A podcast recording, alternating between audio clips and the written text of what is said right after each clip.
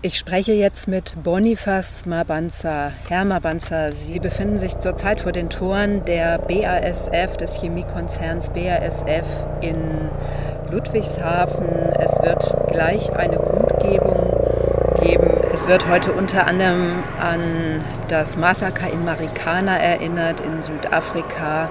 Bei den Platinminen in Südafrika sind streikende Bergarbeiter in einer polizeilichen Hetzjagd heute vor genau zehn Jahren zu Tode gekommen. 34 Bergarbeiter wurden erschossen. Sie möchten heute bei der BASF, die Hauptabnehmer des Platins aus eben dieser Mine sind, noch einmal in einer Kundgebung auch Forderungen stellen, Forderungen an die BASF.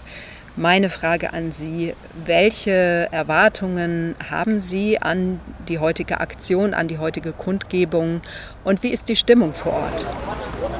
Die Aktion heute am 16. August in Mannheim ist Teil einer bundesweiten Fahrradtour von äh, ausgestrahlt, in der sie vor allem darauf aufmerksam machen wollen, dass äh, die Verlängerung der Atomkraftwerke keine Lösung ist angesichts der aktuellen Gaskrise. Und heute passt es ganz gut, dass äh, diese Aktionsstation in Mannheim macht oder in Ludwigshafen macht, während äh, an dem Tag in Südafrika der getöteten Minenarbeiter am 16. August 2012 gedacht wird. Unsere Forderung an äh, die BASF an diesem Tag ist die auch vor seit äh, die Kampagne begonnen hat äh, und seit dem Massaker. Ähm, die Situation in Südafrika sieht heute so aus, dass trotz Massaker, trotz allem, was die Gruppen vor Ort gemacht haben, die Dinge sich nicht zum Besseren verändert haben. Die Lebens- und Arbeitsbedingungen der Minenarbeiter sind wie, nach wie vor besorgniserregend. Und äh, die Sicherheit äh, in den Minen hat sich sogar durch die Übernahme äh, der, Min, der Mine, die 2012 noch von Lohnminen betrieben wurde und äh, heute von Sibania Stillwater, sie hat sich äh, verschlechtert.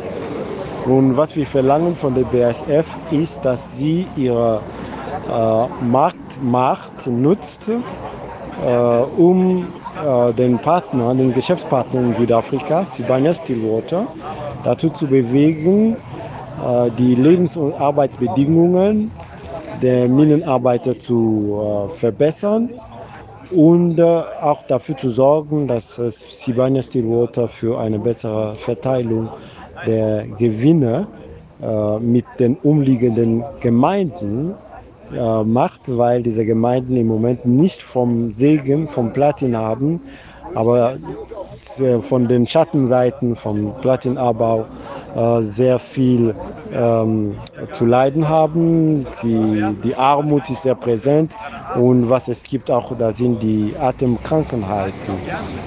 Wie unsere Forderung ist, dass die BASF eine Verantwortung hat für äh, die Einhaltung der Menschenrechte, der Umweltrechte, aber auch der Verteilungsgerechtigkeit äh, entlang der Lieferkette. Und wir wollen, dass sie dieser Verantwortung gerecht wird. Das ist unsere Botschaft heute. Herr Mabanza, es waren die kritischen Aktionärinnen und Aktionäre, die dafür gesorgt haben, dass seinerzeit über das Massaker auf einer Hauptversammlung gesprochen wurde. BASF hat über das Massaker ja eher geschwiegen. Dieses Jahr gab es die Forderung, dass ein Teil der Dividende für die Unterstützung der Hinterbliebenen freigegeben wird, nämlich 0,01 Prozent der Aktien.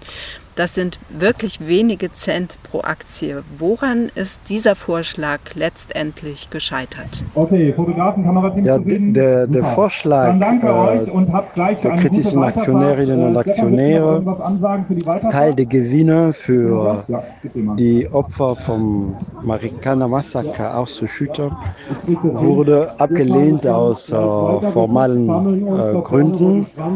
Äh, die BSF argumentierte, dass sie sich nicht in Verantwortung sieht für das Massaker. Das sei eine südafrikanische Angelegenheit. Äh, aber wenn man ganz genau analysiert, liegt dahinter die Angst, einen Präferenzfall zu, zu schaffen, der andere Opfer vom Treiben von äh, BASF, auch andere Unternehmen weltweit dazu bringen könnte, äh, solche Ansprüche geltend zu, zu machen. Zumindest äh, so haben sie die Antwort der BASF damals interpretiert. Der Chemiekonzern BASF bezieht weiterhin Platin aus Südafrika und zwar um Katalysatoren für die deutsche Autoindustrie zu produzieren. Nicht zuletzt trug der Fall in Marikana ja dazu bei, dass der Deutsche Bundestag 2021, also letztes Jahr, ein Lieferkettengesetz verabschiedet hat. Damit ist doch eigentlich klar, dass auch die BASF Verantwortung für die Einhaltung der Menschenrechte in einer Lieferkette trägt. Was heißt das jetzt konkret in Anbetracht der aktuellen neuerlichen Streiks auch der Bergarbeiterinnen und der Bergarbeitergewerkschaft in Marikana? Ja, die Marikana-Kampagne hat dazu beigetragen, die, ja, das äh, Lieferkettengesetz ähm, in Gang zu setzen, zumindest die Initiative dazu. Ähm, aber was zustande gekommen ist, ist ein sehr limitierter Ansatz mit vielen Löchern, die ermöglichen, dass Unternehmen wie BSF sich aus der Verantwortung stellen können. Und äh, viele der, der, der, Aspekte, die gerade bei einem Streik äh, eine Rolle spielen, werden in der Regel verschoben auf äh, die, die lokalen Geschäftspartner. Und äh, das deutsche Lieferkettengesetz äh, bietet keine Möglichkeit dazu, sozusagen Unternehmen wie BASF da wirklich zur Verantwortung zu ziehen. Darüber hinaus ist unsere Kritik auch, dass es nicht darum geht, sozusagen Abbau von Rohstoffen wie Platin nur menschenrechtskonform zu machen, äh, und umweltkonform. Es muss am Ende auch da, da, darum gehen, dass die Gewinne verteilt werden. Eine äh, faire Verteilung der Gewinne mit den Arbeitern und vor allem mit den umliegenden äh, Gemeinden der, der Mine. Äh, dazu liefert leider das Lieferkettengesetz auch zu wenig Anknüpfungspunkte.